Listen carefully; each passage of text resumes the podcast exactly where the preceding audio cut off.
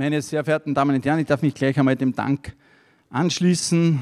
Einerseits dem Dank, dass Sie heute hergekommen sind und andererseits den Dank an Richard David Brecht, dass er sich für dieses Gespräch Zeit genommen hat. Vielleicht vorweg, äh, nur dass Sie jetzt nicht glauben, der Markus Hengschler checkt mit gewisser Regelmäßigkeit seine SMS und WhatsApp während der Veranstaltung. Das tue ich nicht, aber ich habe meine Uhr vergessen und schaue da hier vielleicht gelegentlich durchs Klicken aufs Handy, wie weit wir schon mit der Zeit sind. Das wird mir wahrscheinlich heute deshalb auch besonders wichtig sein, weil die Zeit schnell vergehen wird. Fürchte ich oder freue ich mich schon darauf. Was ich äh, tue, Sie wissen es, Richard David Brecht weiß es noch nicht, aber ich habe es ihm ein bisschen angekündigt, ich mache noch meine persönliche Vorstellung des Gastes. Es hat schon Tradition bei diesem Dialog. Richard David Brecht hat Philosophie, Germanistik, Kunstgeschichte in Köln studiert und 1994 promoviert. 1997 Arthur Burns Fellow der Chicago Tribune, 1999 Heinz-Kühne-Stipendium, auch 1999 und jetzt nach den Gesprächen, die wir geführt haben, passt das gut dazu, sein Interesse für Biologie, Evolution, den Publizistikpreis für Biomedizin gewonnen. Im Jahr 2000, 2001 Fellow Europäischen, des Europäischen Journalistenkollegs in Berlin, geschrieben hat er zu diesem Zeitpunkt für die Zeit, für die FAZ und im Deutschland Funk gesprochen, 2005 bis 2008 moderiert im Hörfunk, eine Sendung Tageszeiten, WDR. 2011 IQ-Preis der hochbegabten Organisation Deutschlands, 2013 AMV Sales Award Sally für Pressefreiheit, 2017 den Peter Progress Award für sein Buch Tiere denken. Heute ist er Honorarprofessor für Philosophie an der Universität Lüneburg und gleichzeitig Honorarprofessor für Philosophie und Ästhetik an der Hochschule für Musik Hans Eisler in Berlin. Er hat seit 2008 eine eigene Sendung im ZDF die den Namen Brecht trägt. Und äh, ich weiß, Sie sind schon beeindruckt, aber jetzt muss ich etwas korrigieren. Ja, wir sind vielleicht beide Bestseller-Autoren, aber da gibt es ein paar Potenzen dazwischen. Ja, das muss man jetzt schon einmal gesagt haben.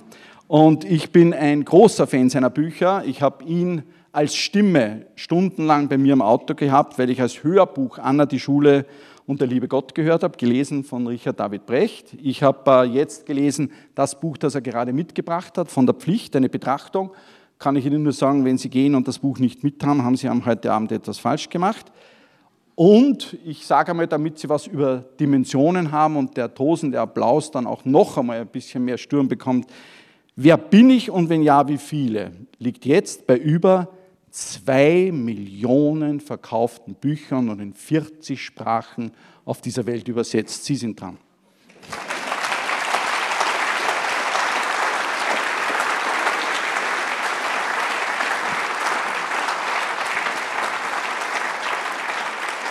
Ich habe ja, hab ja in meinem Leben mir auch ein bisschen die Aufgabe gestellt, das Bildungssystem sozusagen zu diskutieren, ein bisschen auch meine, meine Ansichten dazu sozusagen auch publiziert.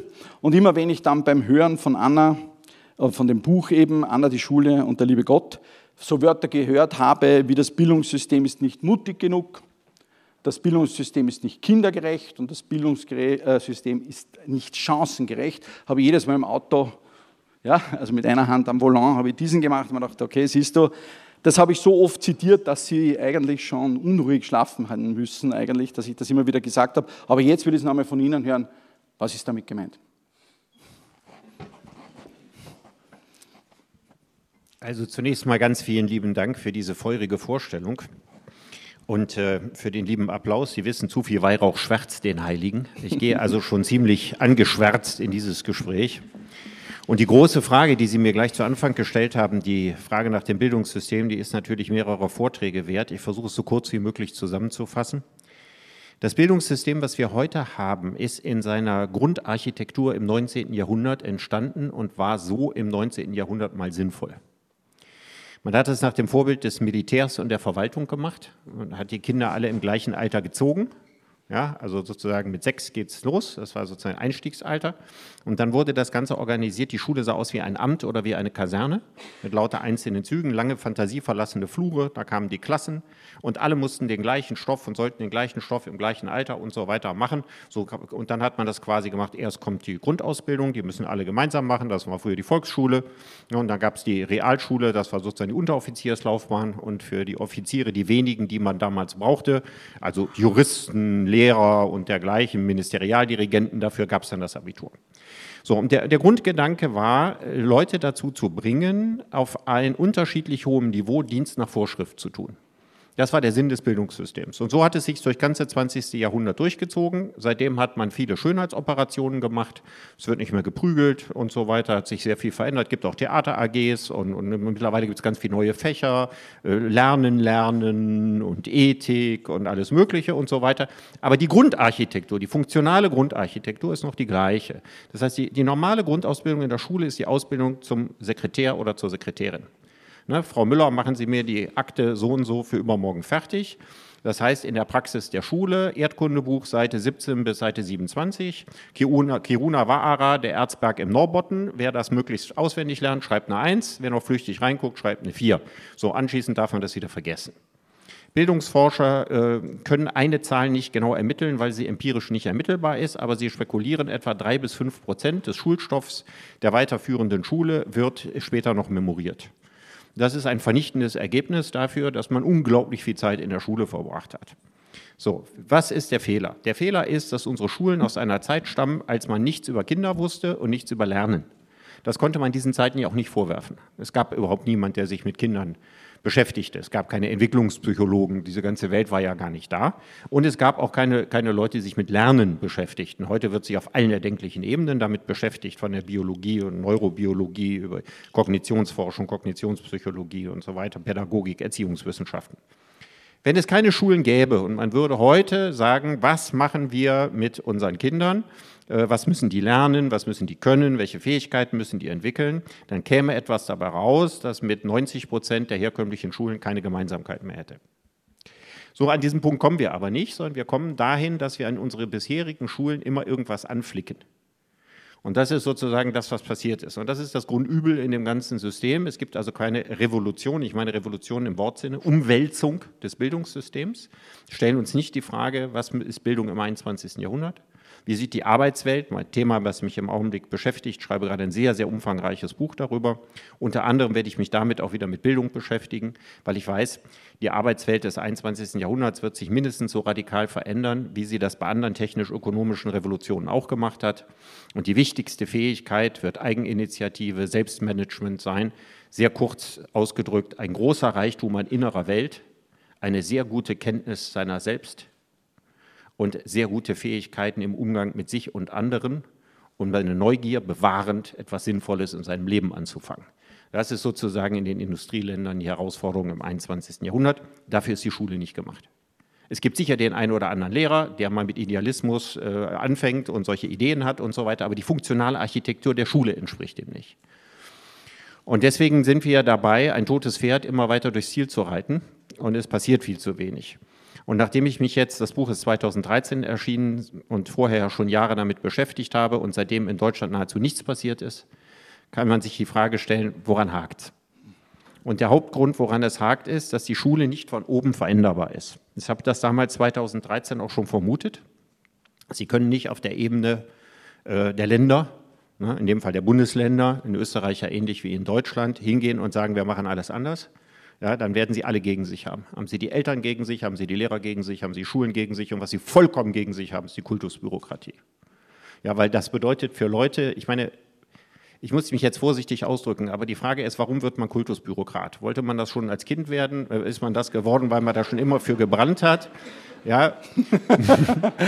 Okay. Also, man hat sehr vorsichtig ja. ausgedrückt, ja. nicht immer die Besten seines Jahrgangs. Ah. Ja die das, die, das nach, die das nachher werden. Und das bedeutet auf allen Ebenen Orientierungsverlust, Mehrarbeit, Experiment, Chance zu scheitern und alles, was dazugehört, wenn man solche Umbauten macht. Wenn man alles beim Alten weitgehend lässt, geht man das geringste Risiko ein und deswegen lässt sich es auf der Ebene sehr schlecht verändern. Was ist meine politische Forderung? Meine politische Forderung ist, dass die Kultusbürokratie, und ich könnte über Österreich da eine sehr schöne Geschichte erzählen, die Leine verlängern muss, an der sie die Schulen gängeln okay. den Schulen mehr Freiheiten geben. Mhm. Die Schulen, man kann, muss die Schulen unterstützen. Man muss gute Leute in die Schulen schicken, die beraten, die sich mit den Lehrern, mit dem Direktorium verständigen und fragen, was kann man diese, es gibt diese Idee, es gibt diese, welche kann man hier umsetzen, was hat man für Schüler, was ist das für eine Region. Und abhängig davon muss man gucken, welchen Transformationsprozess, welche Schule, ist das ein sozialer Brennpunkt, ist das ein Villenvorort, ist das eine ländliche Region und so weiter. Wie kann man das machen? Ich bin Schirmherr eines Projektes hier in Österreich, in der buckligen Welt. Das heißt, Bildung wächst. Da haben, nachdem ich da einen Vortrag im Passionsspielhaus gehalten habe vor vielen Jahren, haben sich die Leute zusammengeschlossen, die Politiker, die Wirtschaftsleute und so weiter, haben gesagt, mhm. wir machen das jetzt. Und die haben da schon nach zwei Jahren von der UNESCO eine Medaille für gekriegt, für das, was sie da Tolles gemacht haben, mit Kirchschlag und Umgebung. Und dann gab es, was ist das nächste Problem? Irgendwann reichte das der Kultusbürokratie. So nach dem Motto, jetzt haben wir die Faxen dicke, was macht ihr denn da? Das entspricht doch nicht den Regeln. Und haben dann angefangen, jeden erdenklichen Knüppel zwischen die Beine zu werfen, weil man Angst vor Kontrollverlust hat. Solange das weiterhin so ist, kann man die Transformation, die wir für das 21. Jahrhundert brauchen, nicht machen. Und das ist der Punkt, wo wir ansetzen müssen, politisch.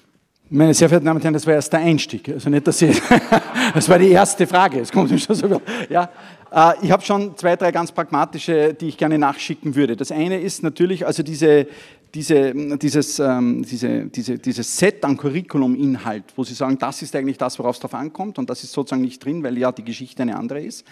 Ist all das auch gut unterrichtbar? Ist das, kann man zum Beispiel kritisches Denken, Kreativität, ähm, dies, diese Selbstentfaltung, das Thema inter- und interpersonale Intelligenz, äh, emotionale, kann man das gut unterrichten, vergleichbar zu dem, was ich immer nenne, gerichtetes Wissen, was du einfach vorträgst und sagst, lerne es und gib es wieder. Ist das, gibt es das, ist das etabliert?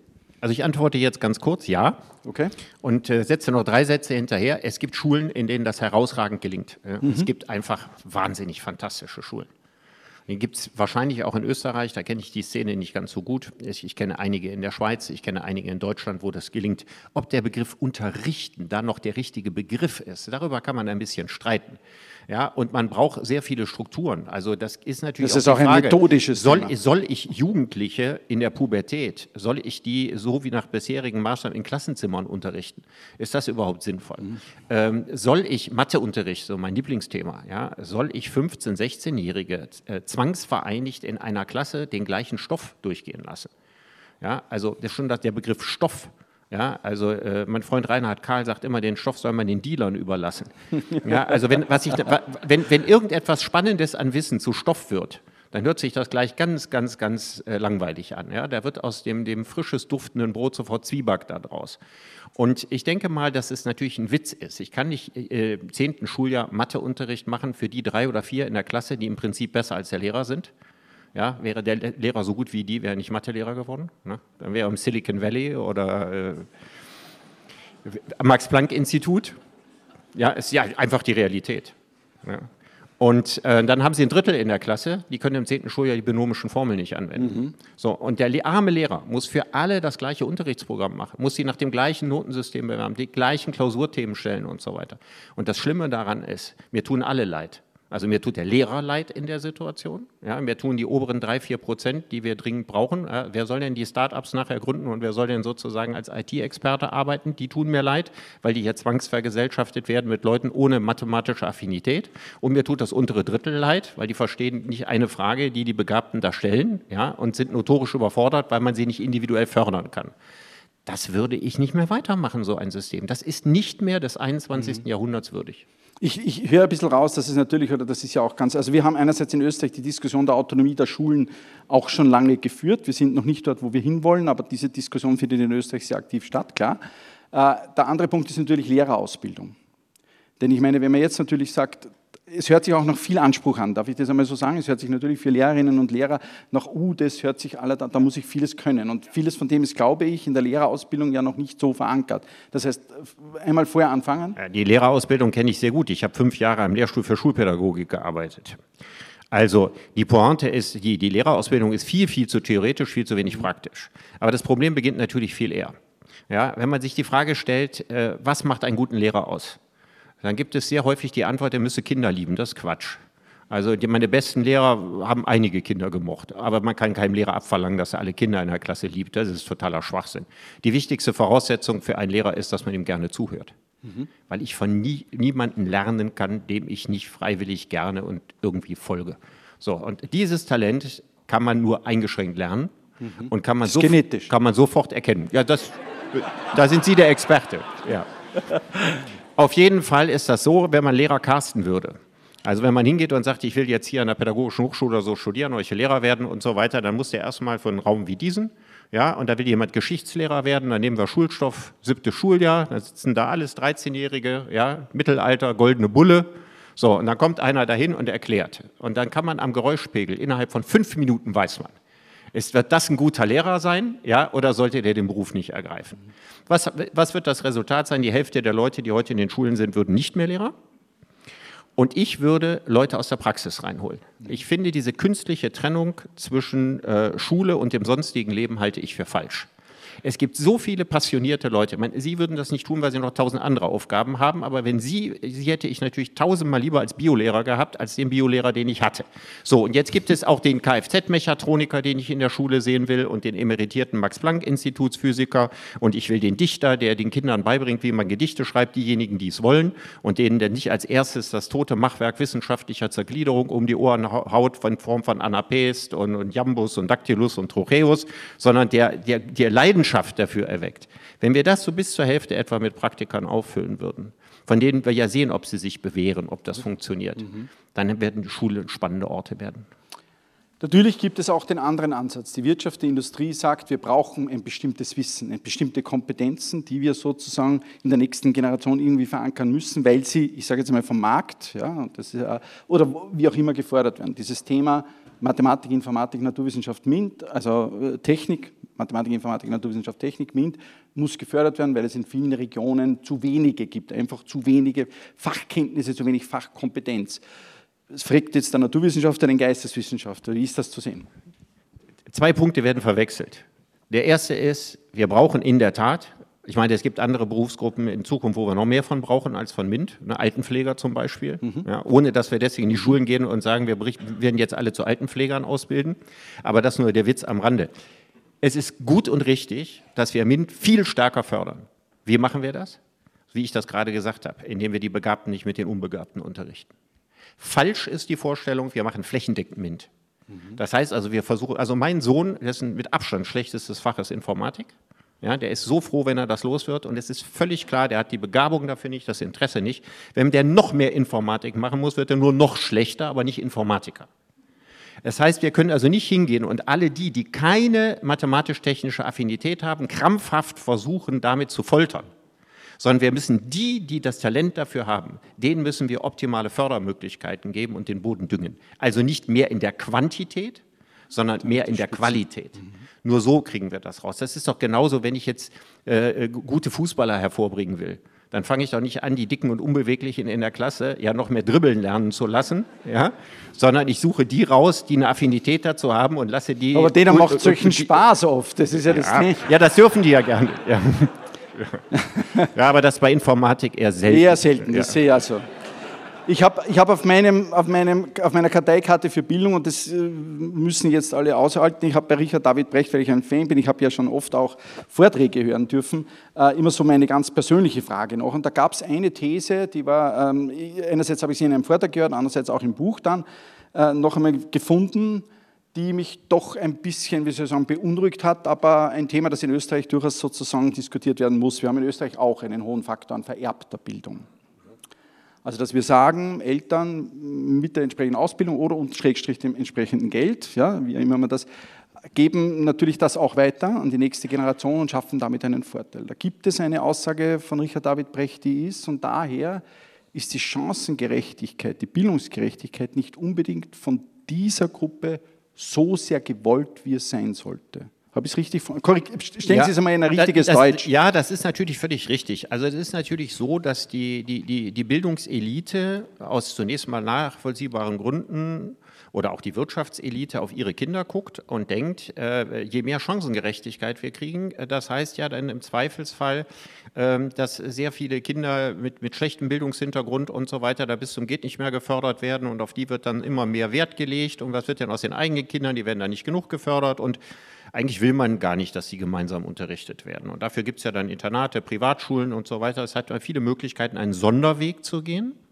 Und das Gefährliche daran ist nicht, dass man den Sonderweg geht, sondern dass man sich dann fürs staatliche Bildungssystem nicht mehr interessiert sondern dass man sagt, was in anderen Schulen ist ja relativ egal. Ja, wer genug Geld hat, Einfluss hat, Bildung hat und so weiter, der findet schon den richtigen Weg. Hm. Und das ist natürlich ein bisschen fatal, weil das die Lähmung erhöht. Also das ist so, dass mein Sohn auf eigenen Wunsch jetzt tatsächlich ebenfalls auf ein privates Internat geht. Jetzt erst, also jetzt in der Oberstufe. Vorher war er auf einem ganz normalen Das war aber Schlagzeile in Deutschland, nehme ich an, oder? Nee, es war keine Schlagzeile, weil es bislang nicht bekannt war. Und wenn Sie alle dicht halten, wird das auch nicht weiter. Der Grund war, der war ein Jahr in Amerika okay. und, und, hätte ein Jahr verloren und mhm. hat er das Bundesland gewechselt, wo mhm. es kein G8 gibt, sondern ein G9 und dann hat er das Problem nicht mehr gehabt und sein bester Freund ist da drauf gegangen. So, ich habe ihm natürlich jetzt keine Steine in den Weg gelegt und habe gesagt, klar, und es ist in der Tat leider so, die Schule ist sowas von viel besser als das Kölner Gymnasium, wo der vorher war. Ganz, ganz kleine Klassen, ja, zum Teil zwölf Kinder im Leistungskurs und so weiter. Und das Wichtigste ist, weil man bezahlt wird, haben die Lehrer die Aufgabe, jedes Kind so weit wie möglich zu bringen. Das ist aber in der staatlichen Schule nicht die Aufgabe der Lehrer. Ja, da, die, da, ist die Aufgabe, mit dem Lehrplan durchzukommen und den Stoff zu schaffen. Egal, wer das jetzt schafft und wer es nicht schafft, ist eben auch egal. Und das ist natürlich ein großer Unterschied. Man nennt das ja in der Pädagogik Beziehungskultur. Und ich habe mir sehr viele Gedanken gemacht, wie kann man denn in ganz normalen Schulen die Beziehungskultur stärken? Und ein Beispiel wäre zum Beispiel, dass man die Schule in Lernhäuser unterteilt.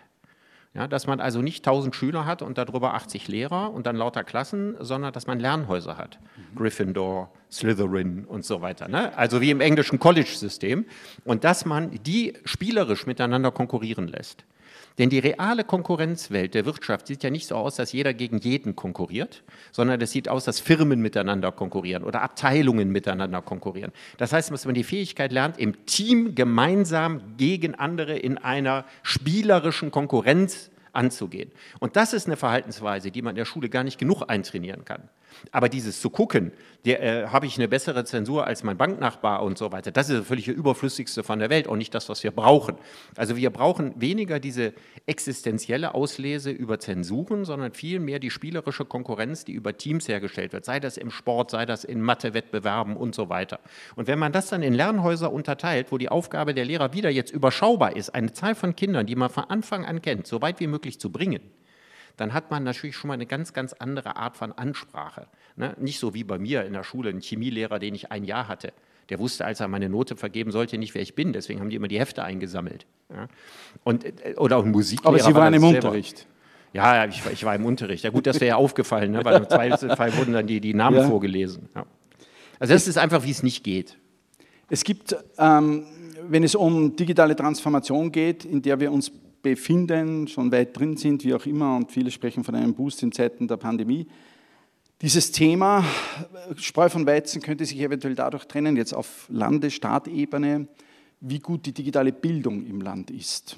Und damit ist gar nicht so sehr gemeint, wie viele Programmiererinnen und Programmierer haben wir im Land, sondern da die Schnittstellen im Alltag einfach mit der Digitalisierung, mit der digitalen Transformation bis hin zu künstlicher Intelligenz oder was auch immer, immer mehr werden, privat und beruflich immer mehr werden, wird der Unterschied wohl dort gemacht werden, wie gut die digitale Bildung ist. Das ist etwas, was man jetzt immer wieder und überall hört. Die Frage ist einmal, was kann man sich da überhaupt unter digitaler Bildung vorstellen und wie, wie, wie könnte denn da der Anspruch sein? Muss am Ende doch jeder programmieren können oder zumindest die Basics? Oder wie, wie gehen wir in diese, das ist sozusagen Karteikartenwechsel in Richtung digitale Transformation. Ja. Ich, halte, ich halte diese Diskussion für schräg geführt, wirklich für schräg geführt.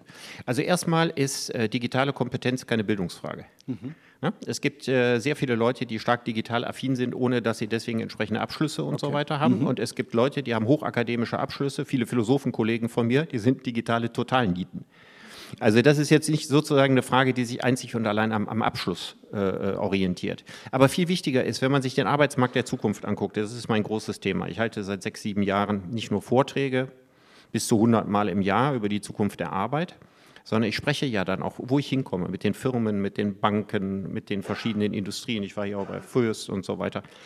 Und ich lerne ja auch immer ganz, ganz viel dann daraus, was mir die zuständigen CEOs und Abteilungsleiter und so weiter erzählen. Und das speise ich ja wieder ein und reflektiere das. Und wenn man sich den Arbeitsmarkt der Zukunft anbelangt, so gibt es ein enormes Interesse der Digitalwirtschaft, dass die meisten Prozesse sehr, sehr einfach sind. Mhm. Es ist also nicht so sein, dass man dafür programmieren können muss. Also mein Sohn, der wird es nicht lernen und der wird es auch nicht brauchen. Es geht einfach eher darum, dass wir, wie ich vorhin schon sagte, diejenigen, die eine Affinität dazu haben und die, dass sie anschließend in den Spitzenberufen der Digitalökonomie arbeiten können, dass sie eine Chance haben, äh, dass wir davon genug bekommen. Und ehrlich gesagt bezweifle ich das. Ich glaube, wir werden nach wie vor aus aller Welt äh, Programmierer und so weiter reinholen, weil die Ansprüche immer höher werden. Wir haben ja früher war das ja so, wenn man Schriftsetzer oder Drucker war und dann irgendwann äh, kam der Computer, dann wurde man zum Medienfachmann ausgebildet, das konnte man in zwei Jahren lernen. Das, was jetzt zukünftig verlangt wird, ja, Programmierung von künstlicher Intelligenz, Big Data Analysten, Virtual Reality Designer und so weiter, das kann man nicht in zwei Jahren Fachbildung mehr, das kann man mit Weiterbildung nicht machen. Das heißt also, wir haben dieses, dieses absolute High-End-Segment. Was die normale Bedienung in digitalen Prozessen anbelangt, wird die normale Bildung ausreichen. Und der größte Wachstumsmarkt der Zukunft sind nicht die Digitalberufe. Der mit Abstand, aber mit Riesenabstand größte Bereich ist der Bereich der Empathieberufe. Mhm. Und dafür muss man nicht mehr als durchschnittlich digital affin sein. Und unter Empathieberuf ist ein weites Feld, das von Pflegeberufen reicht bis hin zu Lehrer, pädagogische Berufe oder zu Scouts und so. Natürlich gibt es all diese Ideen, ob man das nicht auch alles irgendwie digitalisieren kann. Sehr lustig, ich habe ja vor drei Jahren in Innsbruck einen Vortrag gehalten, äh, gehört von äh, Professor Ishiguro. Professor Ishiguro ist äh, weltweit führender Mann auf dem Gebiet, Androide-Roboter zu entwickeln. Also Roboter, die aussehen wie Menschen. War auch schon mal auf dem Cover, glaube ich, von Newsweek oder Time Magazine. Und der hat erzählt, dass man ja im Grunde genommen die ganzen Pädagogikberufe von Robotern ausführen lassen könnte, weil das enorme Vorteile hat. Ich fasse das mal in meinen Worten zusammen. Ja? Also er hat gesagt, was kann eine Kindergärtnerin heute? Nix. Ne? Ich würde das auch begründen mit der Erklärung, früher sind die Kinder in den Kindergarten gegangen, damit sie aus dem Puschen waren. Ne? Da hatte man sozusagen frei, da konnte man putzen und kochen und so weiter, waren die Kinder weg. So, was, was da im Kindergarten genau passierte, haben die meisten Eltern gar nicht nachgefragt. Jedenfalls nicht in meiner Generation. Heute sind im Kindergarten 20, 25 Kinder alle hochbegabt. Ja. Einige davon aber natürlich total versteckt hochbegabt. Und die Aufgabe der Kindergärtnerin ist Potenzialentfaltung. Versteckt hochbegabt ja. ist gemerkt jetzt. Ja ja, und die Aufgabe der Kindergärtnerin ist Potenzialentfaltung. Mhm. So, jetzt versuchen wir mal 20 Kinder, von denen man einige eben auch nicht leiden kann und einige verhaltensauffällig sind und so, also Potenzial zu entfalten. So, und da sagt der Ishiguro, der, der Roboter kann das, ja, weil der hat ja nicht nur alles Wissen dieser Welt auf seiner Festplatte, der kann jede Frage richtig beantworten, ne? also so die Super Alexa, ne? er hat alle Sagen und alle Märchen und sowas, kann man alles speichern. Ne? Man kann mit seinen Händen auch in der Bauecke schöne Türme machen und so. Aber das Beste ist, er kann die Kinder profilen. Ne? Der merkt sich, ne? künstliche Intelligenz, ne? der merkt sich jede Deep Frage, die Laura, Laura stellt und die Hassan stellt. Mhm. Ja? Und dann mhm. entsteht der Algorithmus Laura und der Algorithmus Hassan und der Algorithmus Chantal. Und dann weiß er innerhalb sehr, sehr kurzer Zeit, was die nächste nicht so schlaue Frage von Chantal sein wird. Bevor sie es noch weiß. Bevor sie es weiß. Ja. Und dann wird, ja. dann wird Chantal genatscht. Bisschen ja? Roboter bin ich auch manchmal. Ja, das genau. Genau. ist wahr. Wunderbar vorgeführt, ja. Ich zweifle jetzt an, an Ihrer Humanität. Könntest du eine andere schon lang. Also. ich hoffe nicht Ihre Frau. Also, er wird auf jeden Fall genatscht das heißt, er kriegt eine qualifizierte Information, die dazu führt, dass Chantal diese dumme Frage eben nicht stellt, sondern rechtzeitig ein Denkprozess eingeleitet wird. So, und wenn man das die ganze Zeit macht, dann könnte es ja am Ende sein, Thema Chancengerechtigkeit, ne? mhm. dass Chantal nicht das Schicksal erleidet, was ihr Name verrät, sondern dass sie sozusagen genauso wie Laura alle Bildungschancen erhält. So. Und ich persönlich glaube, dass in Österreich auch in 20, 30 Jahren keine Bildungsroboter am Werk sind. Weil der Hauptgrund, warum man in die Schule geht, ist nicht, weil man da Wissen vermittelt kriegt. Weil wenn es nur darum ginge, hätte ich meinen Sohn nicht in die Schule geschickt. Den hätte ich zu Hause erzogen. Ne? Also drei Viertel dessen, was in der Massive Schule macht. Open Online Courses und ja, ich kann, hätte ich ja selber gemacht, hätte ich selber machen können. Ne? Der hätte gekeimt wie eine Kellerkartoffel. Ja? Der hätte so einen langen dünnen Trieb entwickelt. Ne? Der wäre so ein Mega-Nerd geworden. ja? Also ganz großartige Spitzenleistung, aber er wäre natürlich nie so richtig grün geworden. Ne? Das heißt also, der hätte wahrscheinlich einen Humor, den er nur mit mir teilt. Ne? äh, er hätte nie gelernt, mit Mädchen umzugehen. Er hätte nie gelernt, sich realistisch einzuschätzen gegenüber Gleichaltrigen, Niederlagen wegzustecken, mit Mobbing umzugehen und all diese ganzen. Also das gesamte soziale Schach ist die größte, Sie dürfen mich als Biologe äh, kritisieren, aber die größte neuronale Herausforderung, der unser Gehirn überhaupt ausgesetzt ist. Größer als jede einzelne technische oder fachspezifische Herausforderung. sich da zurechtzufinden. Da sich da zu orientieren, sich zurechtzufinden, seine Rolle zu übernehmen, Charme zu entwickeln und was alles dazugehört. So. Und das alles ist natürlich ziemlich schwierig, wenn man so mit Robotern zu tun hat. Die können zwar Emotionen mittlerweile gut faken, ja, Effective Computing und so weiter, die können so tun, als ob. Und oft ist das im Alltag ja egal, ob eine Emotion gefaked ist oder nicht. So Hauptsache, sie anderen gute Laune macht. Aber wenn das jetzt sozusagen die, die Haupttraining ist, ja, dann fehlt einfach die warme, humane Dimension, die da drin ist. Und deswegen gebe ich diesen Robotern keine Chance. Und zurück zum Punkt. Empathieberufe ist im Abstand größte Wachstumssegment bis hin zu diesen ganzen Orientierungsscouts im Sinne von Health, ja, und im Sinne von Beauty und im Sinne von äh, Sense of Life und was es alles geben wird. Also alles das, die Kompetenz, wie Menschen, Menschen lesen, mit Menschen umgehen, Menschen helfen und so weiter, das wird umso mehr werden, je mehr lästige Routinearbeit uns die Digitalisierung abnimmt. Aber die Vorstellung, dass wir alle Programmierer werden müssen, ist totaler Käse. Ich ziehe eine Frage da gleich vor, weil sie jetzt so gut passt. Es gibt jetzt eine große Diskussion im Zuge der Digitalisierung, mit der wir uns auch in der Bioethikkommission beschäftigen und an vielen, vielen Stellen sich die Menschen zurzeit Gedanken darüber machen. Digitale Ethik, digitaler Humanismus, was sind die Sorgen, die wir aus ethischer Sicht haben müssten, wenn es um Digitalisierung geht? Mhm. Da gibt es ja ganz breite Ansichten. Ich, ich werfe mal eine in den Raum, das ist eine Technik und ob eine Technik sozusagen so oder so angewendet wird, ist in letzter Konsequenz, sollte in die Entscheidung des Menschen sein, also diese zentrale Position, die man beim digitalen Humanismus einnimmt, sagt der Mensch sollte hat er das noch? Ist das voraussehbar bei Algorithmen, Deep Machine Learning? Äh, ist das bei künstlicher Intelligenz? Haben wir überhaupt diese Blackbox noch im Griff? Werden wir das jemals noch verstehen, was da alles rauskommt? Oder wird uns gerade was, ich rede jetzt nicht von Singularity und es wird eines Tages übernommen, aber ich rede jetzt schon jetzt. Sind wir noch in der Lage und ist das ein Problem? Oder wo sehen Sie die großen Herausforderungen der mhm. digitalen Ethik? Sie haben das ja gerade in der, Frage äh, schon angerissen. Das ist mal passiert, ja. ja das, war ja eine, eine, das war eine Frage, in, das war ja eine, eine also, war die Antwort auch war eine Antwort in der ja. Maske einer ja, Frage. Ja. ja. Also klar, klar, klar ist doch, ähm, die Wahrscheinlichkeit, dass künstliche Intelligenz sich in der Form entwickelt, dass sie einen eigenen bösen Willen entwickelt, ist ausgesprochen unwahrscheinlich. Da würde ich biologisch argumentieren. Na, und dann würde ich, würde ich sagen, dass die Herausbildung eines Willens ist an eine Physiologie gebunden. Und in der, in der Entwicklung äh, des Menschen in seiner langen äh, phylogenetischen, stammesgeschichtlichen Entwicklung äh, war der Wille zum Überleben, zum Paaren und so weiter, ist ur, ur, ur, uralt. Und alles, was sich beim Menschen daraus ergeben hat, bis hin zum Wille zur Macht und sowas alles, ist ein uralter Bestandteil. Die Intelligenz kommt also in der Evolution erst an einer sehr, sehr speziellen späteren Stelle, betrifft nur ganz, ganz, ganz, ganz wenige Lebewesen und entwickelt von sich aus keinen Willen. Ja, je intelligenter sie sind, umso schwieriger ist es, radikale Überzeugungen zu haben. Das, äh, und der, der, Witz ist einfach, die Intelligenz kann alles, was man an, an, Argumenten und so weiter hat, alles analysieren, aber sie gibt keine Empfehlungen. Mhm. Sondern äh, David Hume, ja, einer der bedeutendsten Philosophen des Abendlandes, hat im 18. Jahrhundert, Anfang des 18. Jahrhunderts sinngemäß gesagt, ja, dass nicht unser Verstand unsere Entscheidungen trifft, sondern unser Wille und dass der Verstand, einschließlich Intelligenz, Vernunft und so weiter, eine Marketingabteilung ist, die im Nachhinein rechtfertigt, was der Wille vorher entschieden mhm. hat. Und die Hirnforschung bestätigt das sehr, sehr, sehr, sehr weitgehend.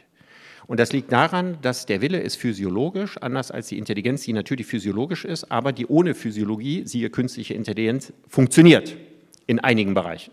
Bis zu einem gewissen Grad. Und deswegen ist völlig ausgeschlossen, dass künstliche Intelligenz einen bösen Willen entwickelt und sich gegen die Menschen wendet. Das kann nicht passieren.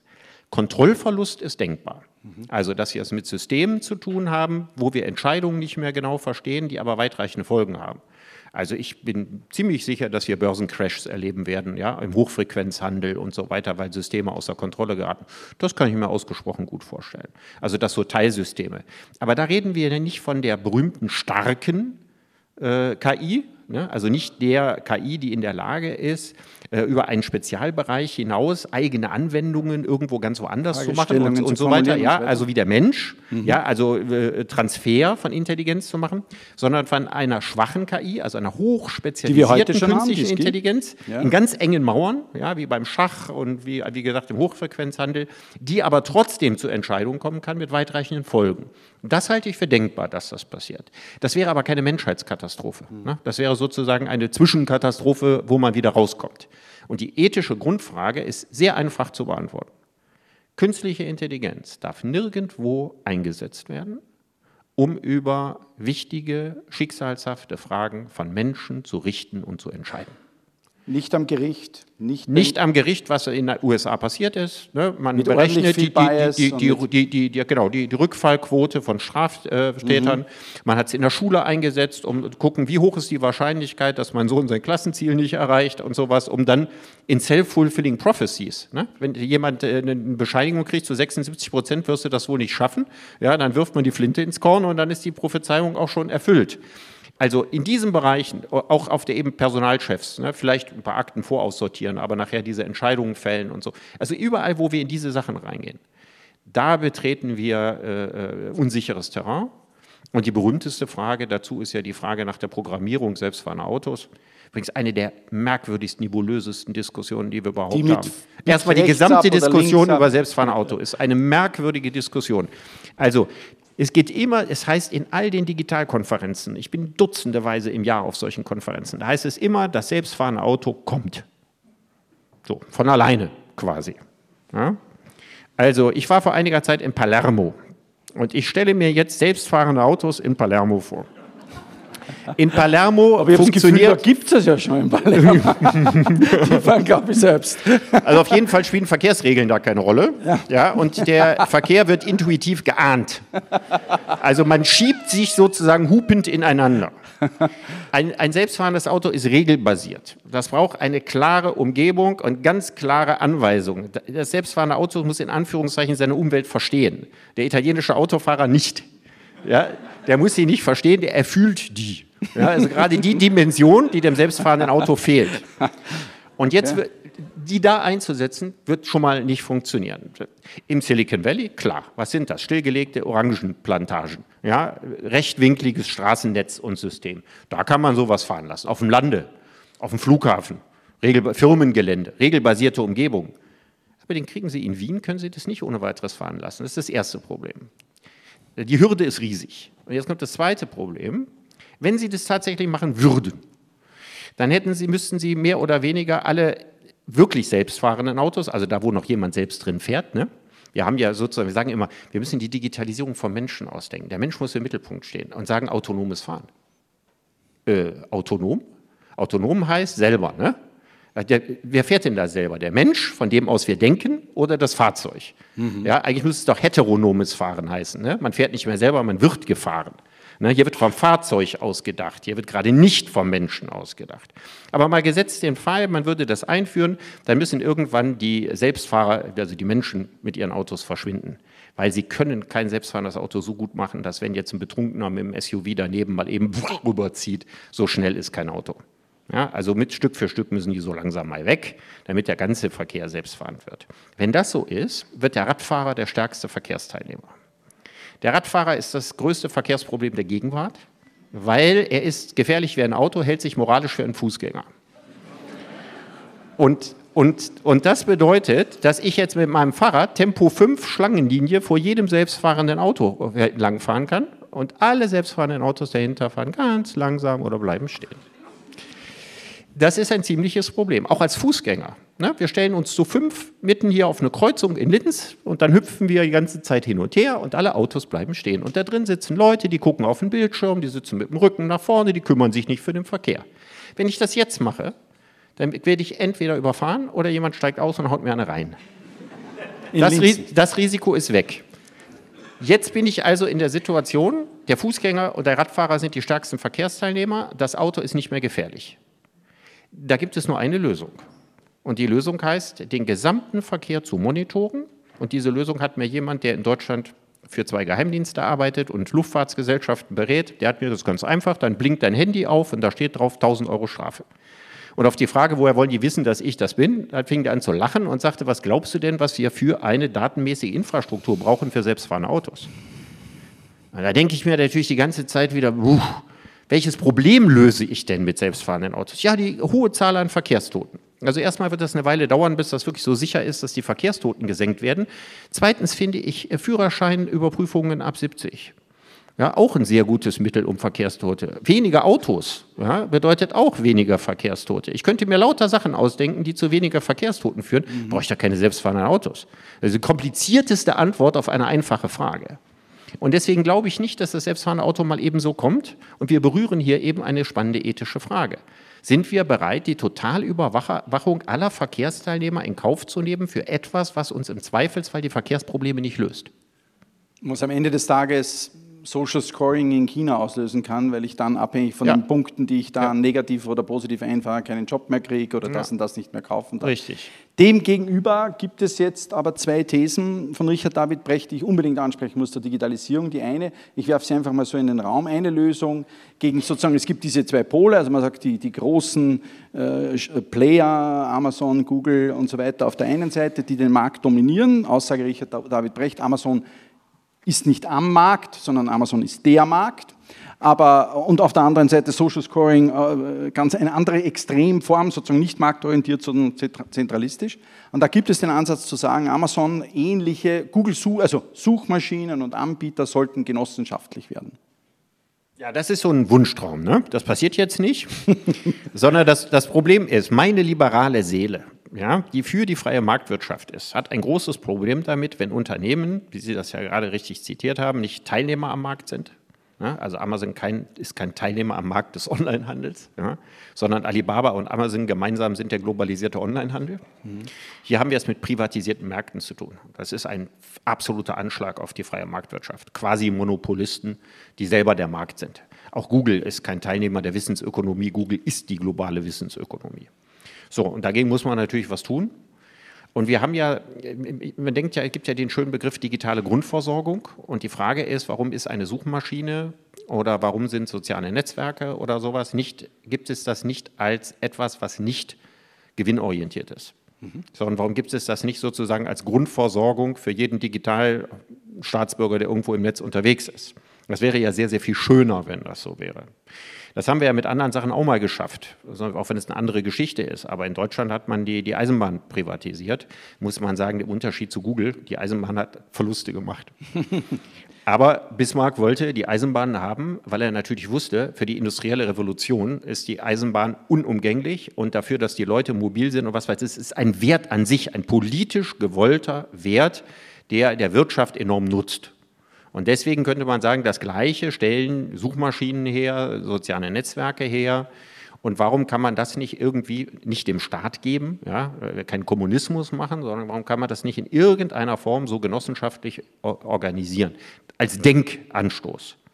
Ich bin aber kein Illusionär. Ich glaube nicht, dass das in den nächsten Jahren passiert. Ich glaube, dass in den nächsten Jahren Facebook und Amazon zerschlagen werden, weil die Amerikaner sind ja Zerschlagungsweltmeister.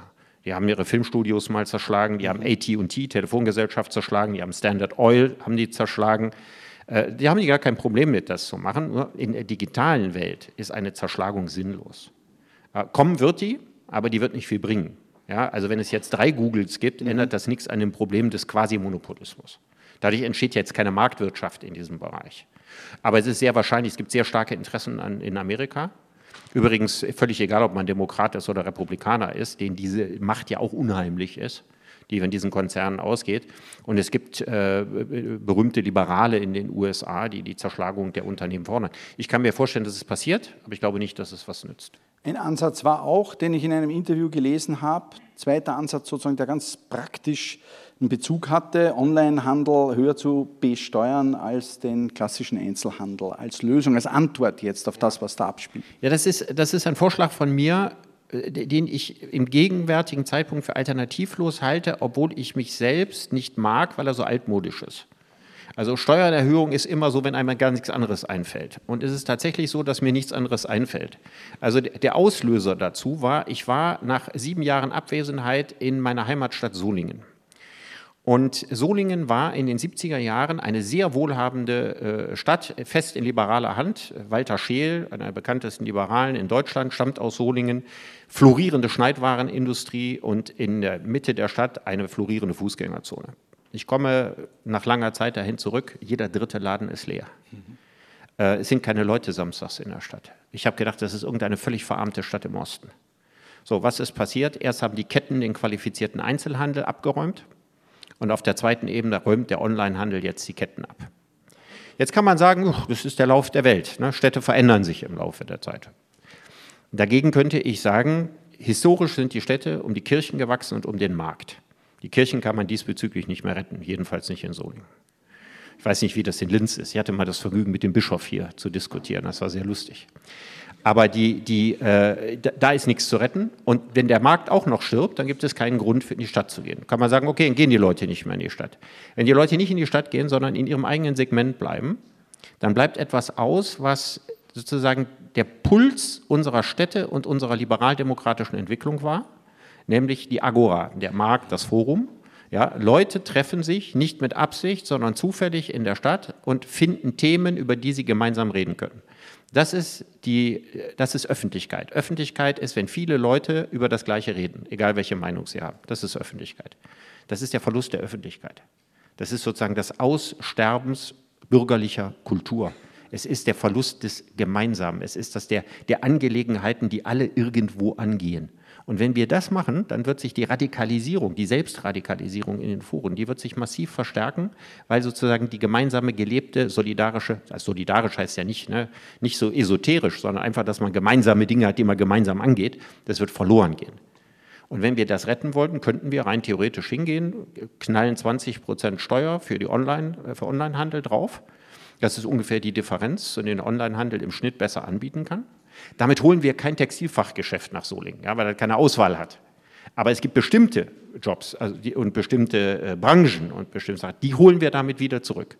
Machen die Stadt attraktiv und der Erlös geht direkt an die Kommunen die damit zum Beispiel Mietzuschüsse zahlen können, die sich dafür Stadtentwicklung einsetzen können. Wenn abgesehen davon ist Solingen wie alle nordrhein-westfälischen Kommunen mit Ausnahme von Düsseldorf bis an die Zähne verschuldet. Die haben auch gar keinen Handlungsspielraum, ihre Stadt mehr umzubauen. Stattdessen finden wir immer nur so Architekturideen, ne? die Stadt irgendwie grüner machen oder Stadthäuser da reinzubauen und so. Das ersetzt nicht, was da verloren geht. Ich habe das jetzt unlängst mit dem Präsidenten des Deutschen Städtetages äh, besprochen. Zu meiner Verdutzung war er selber noch nicht auf die Idee gekommen, aber fand die ganz gut. Wir sind schon in das durchaus. Wir sind schon in das Thema hinübergegangen, womit Sie sich zurzeit äh, ganz, ganz intensiv beschäftigen, mit der, mit der Frage der Zukunft der Arbeit. Wir wollen heute Fragen für die Zukunft stellen. Und wir wollen natürlich die Gelegenheit nutzen, bevor es erschienen ist, schon ein bisschen was herauszukitzeln. Also wie schaut das aus? New Work der Zukunft. Wie schaut das aus? Die Generation Y. Wie schaut, wie machen wir weiter mit Homeoffice und was ist zum bedingungslosen Grundeinkommen zu sagen? Also, wenn man das ganz, ganz groß sagt, mal sehr allgemein, seit 200 bis 250 Jahren leben wir in einer Arbeitsgesellschaft. Und zwar nur in bestimmten Kulturen des Westens und äh, bis zu einem gewissen Grad, vielleicht Osteuropas oder sowas aus, äh, nicht im größten Teil der Welt. Die arabischen Länder bilden keine Arbeitsgesellschaft nach unserem Gusto zum Beispiel. Das klassische Griechenland war keine Arbeitsgesellschaft, das klassische Rom war keine Arbeitsgesellschaft. Es ist ein, ein Ausnahmefall der Geschichte, dass wir in einer Gesellschaft, in deren Mittelpunkt der Arbeit, die Arbeit liegt. Erfunden haben es die Christen, ne? und zwar deswegen, weil die, die Christen äh, die armen Schweine der Antike waren, die keine Sklaven hatten. Das, gab, das ist tatsächlich so gewesen. Ne? In, in der klassischen griechischen Gesellschaft wurde die unangenehme Arbeit von Frauen, Sklaven und Ausländern gemacht. Und die Christen waren die Unterprivilegierten, ne? die Fischer und Zimmerleute und so weiter, die also einen ganz niedrigen sozialen Stand haben. Und die haben ihre Arbeit aufgewertet, indem sie gesagt haben, dass es Gottes Wille ist, dass der Mensch arbeitet. Ne, schon, der Paradiesgarten musste beackert werden und erst recht nach der Vertreibung des Paradieses mussten die Leute arbeiten und so weiter. Und die Gottgefälligkeit zeigt sich an der Arbeit, was ja im Protestantismus ganz stark wurde und, und, und. Und als die industrielle Revolution begann, konnte man sozusagen auf diesem christlichen Vorrat, konnte man quasi aufbauen, hat die Arbeit ins Zentrum des Lebens gestellt. Das Wichtigste war die Arbeit. Und jetzt wir, haben wir mehrere industrielle Revolutionen gehabt, die hatten zur Folge, dass die Menschen immer weniger arbeiten. In der ersten Obwohl der Wohlstand wächst. Der Wohlstand gerade, wächst, ja. ja. und der Grund ist die Technik. Mhm. Technik nimmt immer mehr, die Produktivität ist durch die Technik enorm gestiegen. Die Leute arbeiten heute ungefähr ein Drittel von dem, wie sie im 19. Jahrhundert gearbeitet haben. Fabrikarbeiter hat 80 Stunden am Tag gearbeitet, aber Arbeit hieß Arbeiten. Ihr 37-Stunden-Tag besteht nicht 37 Stunden aus Schuften. Da sind noch Mittagspausen drin und dann haben sie auch noch Ferien und dann machen sie ein Schwätzchen von einer Viertelstunde oder einer halben Stunde mit dem Kollegen und dann machen sie, buchen sie noch eine Reise am Bildschirm und so. So sieht ja reale Arbeitspraxis bei uns aus. Das heißt also sozusagen die Nettoarbeitszeit. In österreichischen Universitäten nicht. Also nur, dass, das, einmal, dass das geklärt ist. Also, Hubert, ja. das lassen wir nicht. Ja. Also insgesamt ist das klar, je weiter die Technik geht, umso weniger arbeiten die Menschen. Ja. Und das wird natürlich durch das, was jetzt kommt, das unglaublich viel Routinearbeit in der Fertigung, bei äh, Banken, bei Versicherungen, in Verwaltungen und so weiter, ohne menschliche Arbeit oder nur noch mit sehr wenig menschlicher Arbeit erledigt werden kann, den nächsten großen Sprung zu weniger Arbeit geben. Und ausgerechnet in dem großen Sprung ja, gibt es in Deutschland die Schlagzeile, wir müssen bis 67 oder jetzt bis 69 arbeiten und demnächst bis 75 arbeiten und so weiter. Ja, warum? Ja, nicht, weil wir immer mehr arbeiten müssten. Das ist totaler Blödsinn. Die Leute, die bis 75 arbeiten, verstopfen für den ganzen Nachwuchs die Stellen. Ja, sondern der Grund ist einzig und allein, um unser Umlagesystem zu retten. Also die Idee, die sehr lange eine gute Idee war, dass die Arbeitenden die finanzieren, die noch nicht arbeiten, die nicht arbeiten und die riesig anwachsende Zahl derjenigen, die immer älter werden und nicht mehr arbeiten. So, und dieses System ist an einen Endpunkt angekommen, schon aus demografischen Gründen und jetzt nochmal durch den digitalen Wandel unterstützt. Also müssen wir unser Sozialsystem neu erfinden und die wichtigste neue Erfindung ist, wir müssen andere Quellen anzapfen. Ich weiß gar nicht, ob das historisch überhaupt jene gute Arbeit, Idee war, Arbeit zu besteuern. Ich zweifle daran. Und ich zweifle heute noch mehr daran. Ich würde die Steuern auf Arbeit grundsätzlich immer weiter runterfahren. Und ich würde persönlich, nachdem ich eine Maschinensteuer für sehr, sehr problematisch halte, über Finanztransaktionssteuern das ausgleichen. Mhm. Das ist übrigens viel realistischer, als sich das für viele anhört. Also die Linken reden immer von Erbschaftssteuern und Vermögensteuern und so, da kommt da nichts bei raus. Finanztransaktionssteuer, nur mal die Zahlen für Deutschland, weil ich kenne die für Österreich nicht. Also der Bundeshaushalt beläuft sich in Nicht-Corona-Zeiten auf etwas über 350 Milliarden. Das Bruttoinlandsprodukt liegt bei drei Billionen. Die Summe der Finanztransaktionen, die mit deutschem Geld oder von deutschen Banken abgewickelt werden, beläuft sich auf 260 Billionen. Wenn man von diesem ein, ein, ein 0,3 Prozent Finanztransaktionssteuer drauf macht, hätte man idealerweise, ich kenne die Einwände, ein bedingungsloses Grundeinkommen für jeden Deutschen von 1500 Euro finanziert. Nur das wird nicht so ohne weiteres sein, weil im Hochfrequenzhandel und so weiter Geschäfte ausbleiben bei 0,3 Prozent. Ne? Devisenspekulation macht man dann nicht mehr und so. Also der Kuchen wird kleiner. Ich würde ja auch nicht gleich so anfangen, aber ich würde jetzt anfangen, das System zu verlagern, weg von der Besteuerung von Arbeit und hin auf die Besteuerung von Finanztransaktionen. Das Interessante ist, Österreich war immer dafür. Grund ist ganz einfach. Ne? Österreich hat keine Banken von Weltrang. Deutschland hatte bis vor kurzem eine. Entschuldigung. Ja, hallo. Fast keine Banken von Weltrang. Deutschland hatte bis vor einiger Zeit eine. Das ist mittlerweile auch nicht mehr so dolle. Mhm. Ja. Die deutschen Finanzminister haben immer in der Maske der Zustimmung das, diesen Plan hintertrieben. Österreich war dafür, Frankreich war massiv dafür. Ja, Frankreich ist jetzt was ganz Doofes passiert unter Macron. Macron hat gedacht, er könne den Brexit ausnutzen und die City of London nach Paris holen und hat deswegen Abstand von der Finanztransaktionssteuer genommen und nur eine Börsensteuer eingeführt, die wir in Deutschland jetzt auch einführen. Eine Börsensteuer, die den kleinen Aktiensparer belastet, aber die, die da, wo das große Rad gedreht wird, vollkommen Derivatehandel, Zertifikatehandel, Warentermingeschäfte und sowas alles außen vor lässt. Und das können wir uns im 21. Jahrhundert nicht mehr leisten. Die Finanzwirtschaft ein, ist gegenüber der Realwirtschaft übrigens ein Begriff, der keine 20 Jahre alt ist, mhm. der überhaupt erst entstanden ist, seit die Finanzwirtschaft so riesig geworden ist. Immer größer, immer aufgeblähter, aus Geld Geld machen so viel einfacher als, als mit realwirtschaftlichen Geschäften. Und wenn wir da das ganze Geld, was uns entgeht, wenn wir da nur ganz klein bisschen von abziehen, dann hätten wir die Möglichkeit eines Grundeinkommens. So, jetzt weiß ich genau, ich darf darüber maximal noch fünf Minuten reden. Ich schreibe in meinem Buch 200 Seiten darüber. Das Grundeinkommen ist, als ich das zum ersten Mal gehört habe, war ich dagegen, mhm. weil es von Leuten kam, die ich nicht für überzeugend hielt.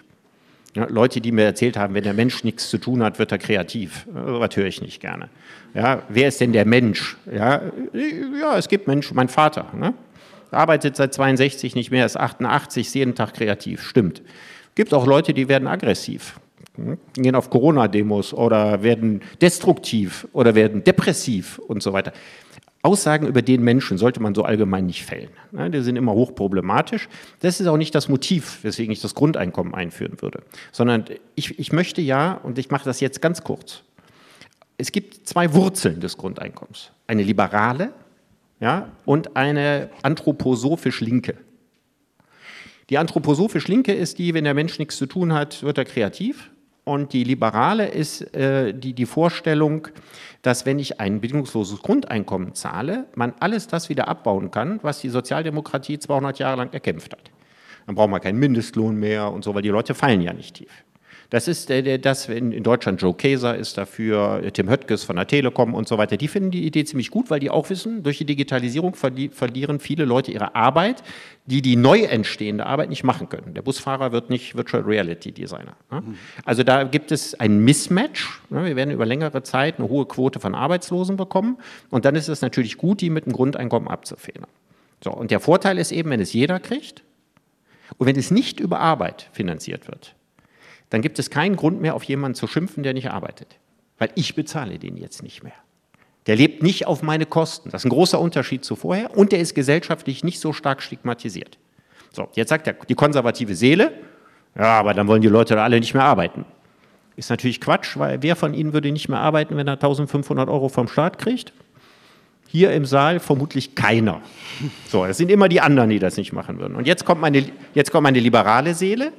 Man kann in Deutschland bis zu 1000 Euro, eher 900 Euro, steuerfrei verdienen. Nach dem jetzigen System. Aber nicht, wenn man Hartz-IV-Empfänger ist. Da muss man alles, was man dazu verdient, sofort wieder abdrücken. Deswegen null Motivation, was zu machen. In meinem Grundeinkommensmodell kann man bis zu 1000 Euro steuerfrei dazu verdienen. Das ist eine spannende Frage, zum Beispiel Pflege. Ja, es ist nicht nur das Problem, wurde bei Corona immer diskutiert, dass die Krankenschwester zu schlecht bezahlt ist. Ist sie sondern dass sie unerträglich harte Arbeitsbedingungen hat. Ja, und das Gleiche gilt natürlich für Pflegekräfte in Altenheimen und so weiter noch sehr viel mehr. So. Wenn ich jetzt aber eine Krankenschwester nur drei Tage in der Woche arbeitet, damit 800 Euro verdient und 1500 Euro Grundeinkommen hat, dann hat sie 2300 netto. Das verdient keine Krankenschwester in Deutschland und hat Zeit, sich um ihre Kinder zu kümmern. Die Sozialdemokraten machen mit der Krankenschwester, die nicht genug verdient und sich um ihre Kinder nicht kümmern kann, seit 20 Jahren Wahlkampf. Ohne irgendwas für die Krankenschwester, ja, die ihre Miete nicht zahlen kann, was getan zu haben. Das, diese Grundabsicherung würde die Arbeitsmotivation aus den gerade genannten Gründen wegen des steuerlichen Anreizes bis 1000 Euro dazu zu verdienen enorm steigern. Es ist ideale Mittelstandsförderung. Ich habe darüber im Mittelstand sehr, sehr viel geredet, Industrie- und Handelskammern und so weiter. Sagt der Großbäcker zu mir, ich kriege keine Leute. Warum? Will, welcher junge Mensch will in einer Großbäckerei jede Nacht arbeiten? Die anderen gehen in die Disco, ich gehe ins Brotbacken in der Großbäckerei und wie ein Fürst bezahlen kann ich auch nicht. Hat er ein Grundeinkommen und arbeitet nur drei Nächte in der Großbäckerei, wird es für ihn wieder interessant, das zu werden. Und damit komme ich zu der übergreifenden Frage vom Grundeinkommen weg. Wir kommen in eine Gesellschaft, in der immer weniger Leute dauerhaft Berufe machen. Beruf ist eine, eine Erfindung aus diesen 200 Jahren, wo man sagt, du lernst etwas und das machst du dein Leben lang. Wenn ich das meinem Sohn sage, der empfindet das als Drohung. Ja, der weiß noch nicht, ob er das, was er jetzt lernt und ob er das, was er studiert, dann machen und so weiter. In einer Multi-Optionsgesellschaft ist das Festgenageltsein an das Kreuz des Berufes nicht für alle, aber für viele nicht mehr erstrebenswert. Wir kommen also in eine Gesellschaft, in deren Mittelpunkt nicht die Arbeit steht, sondern der Sinn. Und die entscheidende Frage wird sein, werden wir dann in einer Gesellschaft leben, in der die Leute sich zu Tode langweilen und mit dem Grundeinkommen eine Stilllegungsprämie beziehen? Oder werden wir, da sind wir wieder beim Bildungssystem, in eine Gesellschaft kommen, in der sehr viele Leute glücklicher sein werden als bisher, weil sie davon befreit sind, Arbeit zu machen, die sie eigentlich nicht gerne machen wollen oder sie nur deswegen machen, weil sie zusätzlich sich etwas verdienen, was sie sich freiwillig gesucht haben. Das ist eine sehr, sehr große Verschiebung und Veränderung. Man muss kein Prophet sein, um zu sagen, technisch-ökonomische Revolutionen haben die Arbeit immer weiter verbessert, die Menschen immer weiter befreit. Das wird wieder passieren. Aber es wird, wie immer, nicht auf geradem Wege. Ne? Politiker hören sich das jetzt nicht alle an und bauen das System um, sondern wir warten erstmal ab, bis das alte System gegen die Wand fährt und crasht und so weiter. Es dauert ziemlich lange, bis das dann so durchsickert und bis dann was passiert. Aber man muss kein großer Prophet sein, um zu sagen, dass die Grundeinkommensgesellschaft kommt. Und ich sehe in 10, 15 Jahren Wahlkämpfe, ja, in dem sich Liberale, Konservative, Sozialdemokraten und so weiter mit unterschiedlichen Konzepten des Grundeinkommens bekriegen werden. Die, das Buch kommt noch, aber eines ist schon da, das Buch von der Pflicht. Und in diesem Buch von der Pflicht geht es ja sehr viel darum, Dinge im Staat müssen aber gemacht werden.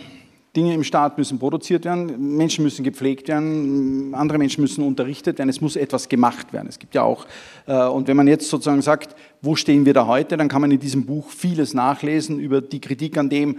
Die einen sehen das so, dass man sagt, eigentlich muss ich nicht, der Staat kann das und soll das und so erwarte ich es mir auch für mich übernehmen. Die anderen wollen aber noch mehr, als sie eigentlich noch unterbringen. Und wir haben heute schon vom Landeshauptmann über Freiwilligenarbeit und so weiter äh, gehört. Fangen wir vielleicht einmal so an. Die Seite 54 war die, wo ich am meisten einmal gleich begonnen habe, sozusagen mich fest und auch ein bisschen dann zu googeln. Diese Verpflichtung zur solidarischen Biopolitik des Staates. Das war für mich so etwas, wo ich mir gedacht habe, okay, da brauche ich eine Zeit. Das ist bei Richard David Brecht bei mir nicht selten, dass ich dann ein bisschen nachdenken muss. Biopolitik des Staates, das muss erklärt werden. Also, der Staat hat, oder einige Staaten haben, zuerst die USA, Grundrechte formuliert, Bürgerrechte, dann die französischen Revolutionäre Menschenrechte. Von diesen Rechten hatten die Leute nichts. Die hatten die, was hatte denn ein Fabrikarbeiter, der 80 Stunden gearbeitet hatte, von Menschenrechten? Da hatte der überhaupt nichts von. Auch das Recht auf freie Standortwahl. Der konnte hingehen, wo er wollte. Wo sollte der denn hingehen? Der wäre verhungert. Es gab keine Sozialsysteme, es gab gar nichts. Der Staat hat im 19. Jahrhundert übrigens auch zu dem Zweck der Erhöhung der Kaufkraft, was ein sehr, sehr wichtiges Argument, weil es die großen Absatzkrisen gab, aber auch aus anderen Gründen, nämlich Seuchen, angefangen, sich mehr und mehr um seine Bürger zu sorgen. Die Tuberkulose, die größte Seuche des 19. Jahrhunderts, die größte Infektionskrankheit des 19. Jahrhunderts, brach immer in der ärmsten Arbeiterschaft aus, blieb da aber nicht, erreichte irgendwann auch das Bürgertum. Und es gab ein großes Interesse des Staates daran, dass die Tuberkulose in den Griff bekommen. Und wie kriegt man die in den Griff? Indem man breitere Straßen baut, Kanalisationen baut, hellere Häuser baut, weg mit den feuchten, dunklen Keller, Arbeitsbedingungen verbessert, Arbeiter besser bezahlt, dass sich bessere Wohnungen leisten konnten, staatliche Gesundheitsvorsorge. Irgendwann gab es Impfmöglichkeiten, die entstanden nicht bei der Tuberkulose, die kamen erst sehr viel später, aber vorher hat man schon alle anderen Sachen gemacht. Es entsteht Biopolitik. Das heißt, der Staat betrachtet seine Bevölkerung als Population im Gefolge Darwins und sagt sich, ich muss alles dafür tun, dass meine Population gesund bleibt. Biopolitik. Das ist Biopolitik. Und das, was wir jetzt erlebt haben bei Corona, ist eine Wiederkehr der Biopolitik des 19. Jahrhunderts. Übrigens, Masken tragen gab es damals auch. Hm?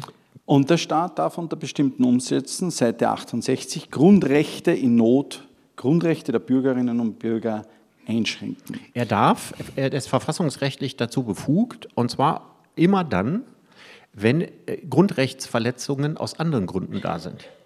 Also, wenn der Staat nirgendwo eingeschritten wäre, dann wären sehr viel mehr Menschen gestorben und hätten ihr Grundrecht auf Leben verwirkt. Grundrecht ja, das Grundrecht eigentlich. Exakt. Und wenn der Staat dann abwägen muss, dann kann er sich sagen, Versammlungsfreiheit ist zwar wichtig, aber nicht so wichtig wie Leben. Und aus diesem Grund muss ich also bestimmte Grundrechte zeitweilig einschränken, um höher gewichtete Grundrechte zu schützen. Das ist die Funktion gewesen. Das ist sozusagen die moralische Legitimation. Mhm. Ganz gut zu dem, was wir vorher besprochen haben, passt die Seite 144 des neuen Buches, wo dann auch lange erklärt wird, was da alles drin ist und vor allem, dass es Richard David Brecht nie gefordert, sondern vorgeschlagen hat. Aber es gibt diesen Ansatz zu sagen, zwei soziale Pflichtjahre. Das ja. eine nach dem Schulabschluss vor dem Berufseintritt, wenn ich es richtig in Erinnerung habe, mhm. das andere beim Beruf Austritt mhm. lösen viele der Themen unserer Zeit. Wie ist das gemeint? Mhm. Also, ich bin ja, wie man am Beispiel meine, meines Grundeinkommensmodells anbelangt, äh, ein, ein großer Verfechter der Freiheit. Aber ich weiß auch auf der anderen Seite, dass diese libertäre Entwicklung, die wir gemacht haben, dass der Staat den Leuten immer weniger abverlangt, was ja gut und richtig ist. Ne? Er verlangt den Menschen nicht mehr ab, in mörderische Weltkriege zu ziehen. Die Leute müssen keine Angst mehr vom Staat haben, wie das noch vor 50 und 70 und 100 Jahren und so weiter immer gewesen ist. Das ist ja alles toll. Aber wenn wir immer weiter in die entgegengesetzte äh, Richtung kommen, dann fangen Menschen an, sich als Kunden zu fühlen. Also nicht mehr als Staatsbürger, weil sie den Staat auch nicht mehr ernst nehmen, sondern sich als Kunden zu fühlen, die sagen, ich will das vom Staat und ich will das und ich will die Absicherung und das alles und so weiter, möglichst sorgenfreies Leben. Jetzt kommt am Ende das Grundeinkommen darauf, aber das Gefühl, ich selber muss gar nichts mehr tun. Ja, also dieses berühmte Kennedy-Zitat, frage nicht, was der Staat für dich tun kann, sondern frage, was du für den Staat tun kannst. Das wird immer weniger in dieser Haltung. Ja, das ist ja so ähnlich wie bei meinem Telefonanbieter, nach dem Motto, ich zahle doch meine Steuern oder ich zahle doch meinen Tarif und jetzt erwarte ich das rundum sorglos Paket von dir.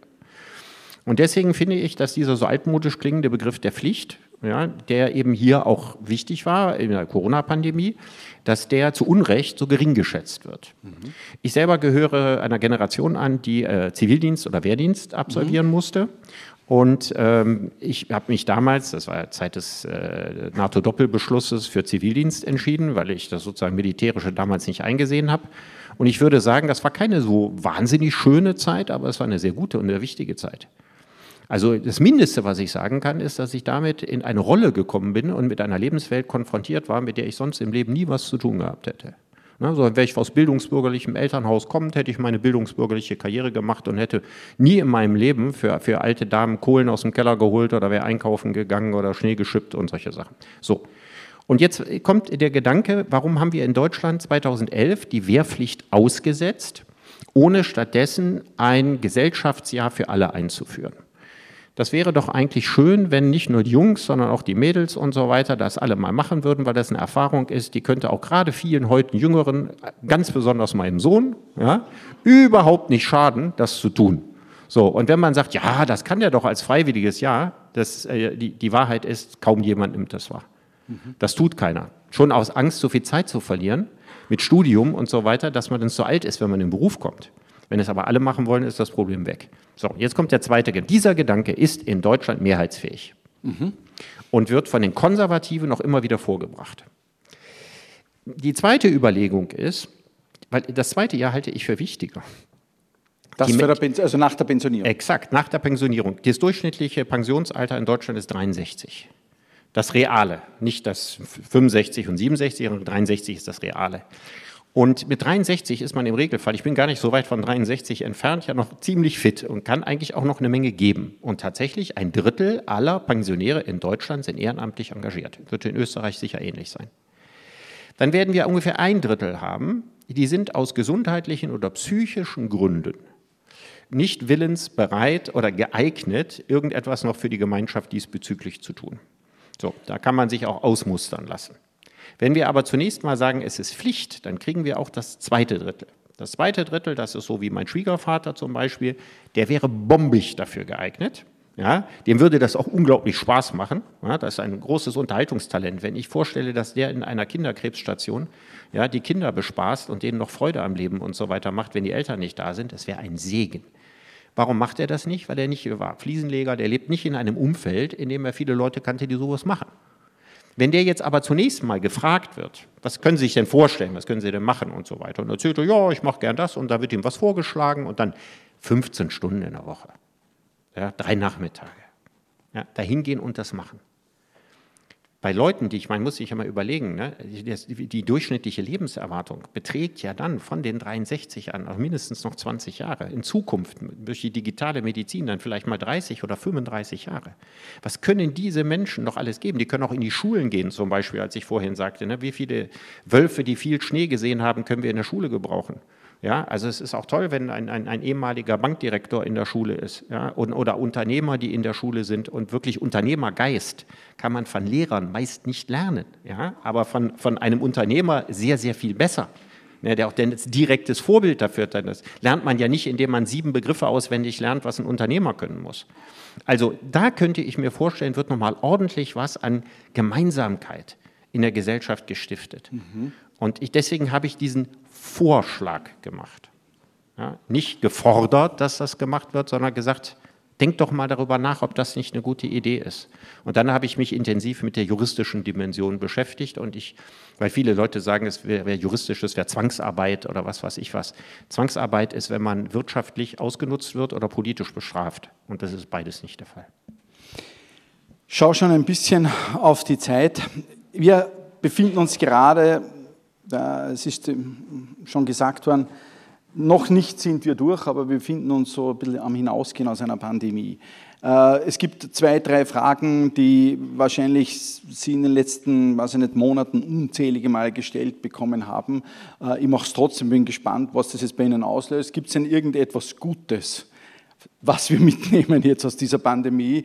Die Tante Jolesch, Friedrich Thorberg, hat gesagt, Gott bewahre vor all dem, was noch ein Glück ist, weil für noch ein Glück brauche ich erst einmal Unglück. Und, aber trotzdem haben viele jetzt zum Beispiel gesagt, es war doch noch ein Glück, dass uns die Pandemie in Zeiten der digitalen Transformation getroffen hat, weil da war ein Boost. Vielleicht fange ich einmal so an, hat das den Menschen jetzt verändert? Jetzt machen Sie den Fehler, als es vorhin die Leute kamen, die sagten, wenn der Mensch nichts zu tun hat, wird er kreativ. Wer ist der Mensch? Ja. Jeder Jeck ist anders, sagt der Kölner. Ja. Die Menschheit ist eine Gemeinde, der anzugehören nicht zu bestimmten Verhaltensweisen verpflichtet. Richtig. Ja, also jeder hat das Recht, völlig anders zu sein und die einen haben was gelernt und die anderen haben nichts gelernt. Ähm, wenn man versucht, so eine kollektive Bilanz zu ziehen, dann würde ich sagen, also es hat die Digitalisierung beschleunigt und den Ernst der Lage in der Digitalisierung stärker klar gemacht. Das wäre sowieso passiert, aber vielleicht nicht in dem Tempo. Okay. Es hat uns auch die Grenzen der Digitalisierung gezeigt, Beispiel Schule.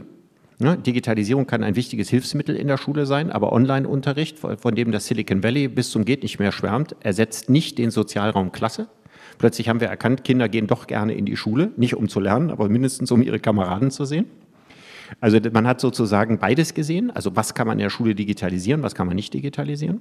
Aber ich glaube, der viel wichtigere Bereich ist, wo wir von Biopolitik gesprochen haben, dass Menschen zwar in technotopischen Welten leben, die immer technotopischer werden, aber auf der anderen Seite doch nach wie vor äh, eher mit Pflanzen und Tieren verwandt sind als mit Smartphones. Ich glaube, das ist vielen Menschen bewusst geworden, auch in ihren Bedürfnissen. Zum Beispiel, wie wichtig das soziale Bedürfnis ist, wird dann klar, wenn man seine Freunde nicht mehr sehen kann. Dass einem plötzlich merkt, man ist ein soziales Wesen und man ist ein biologisches Wesen. Ja, man ist von einem winzig kleinen Virus elementar bedrohbar. Jetzt werden wir ja, und das die gute Nachricht ist, das Virus wird uns nicht ewig bedrohen und man kann sich dagegen impfen. Wir stehen aber vor einer biologischen Herausforderung, die viel, viel, viel größer ist als Corona, und das ist der Klimawandel. Dagegen kann man sich nicht impfen. Aus der Nummer kommen wir nicht mal so eben so raus und der geht auch nicht von alleine weg. Und ich glaube, dass das äh, bei vielen das Bewusstsein um die biologische Verletzlichkeit, wie ausgeliefert wir der Natur und der Umwelt sind, dass das nochmal richtig klar gemacht wird. Und deswegen ist es vielleicht kein Zufall, dass, obwohl sie politisch nichts anders gemacht haben als die anderen Parteien, die Grünen am stärksten profitiert haben von der Corona-Krise. Weil die Leute quasi sich ihrer biologischen Verletzbarkeit stärker bewusst geworden sind. Und wenn es uns geholfen hat, egal welche Partei das am Ende macht, dass wir viel beherzter gegen den Klimawandel vorgehen und dass wir tatsächlich Menschenschutz betreiben und dass wir auch als Liberale die Rechte künftiger Generationen auf dem Zettel haben.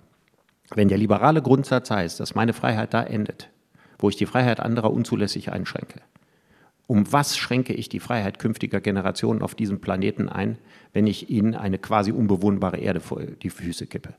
Und deswegen glaube ich, dass es, äh, egal welche Partei das ist, dass wir einen äh, großen Schub kriegen in Richtung ernsthafte Klimapolitik und dann wäre Corona zu was Nütze gewesen. Wir haben wohl äh, zwei, drei, nun sind alle die globalen Herausforderungen völlig unterschiedlich, ganz glasklar. Rassismus, Terrorismus, Flüchtlingskrise, Klimawandel, eine Pandemie.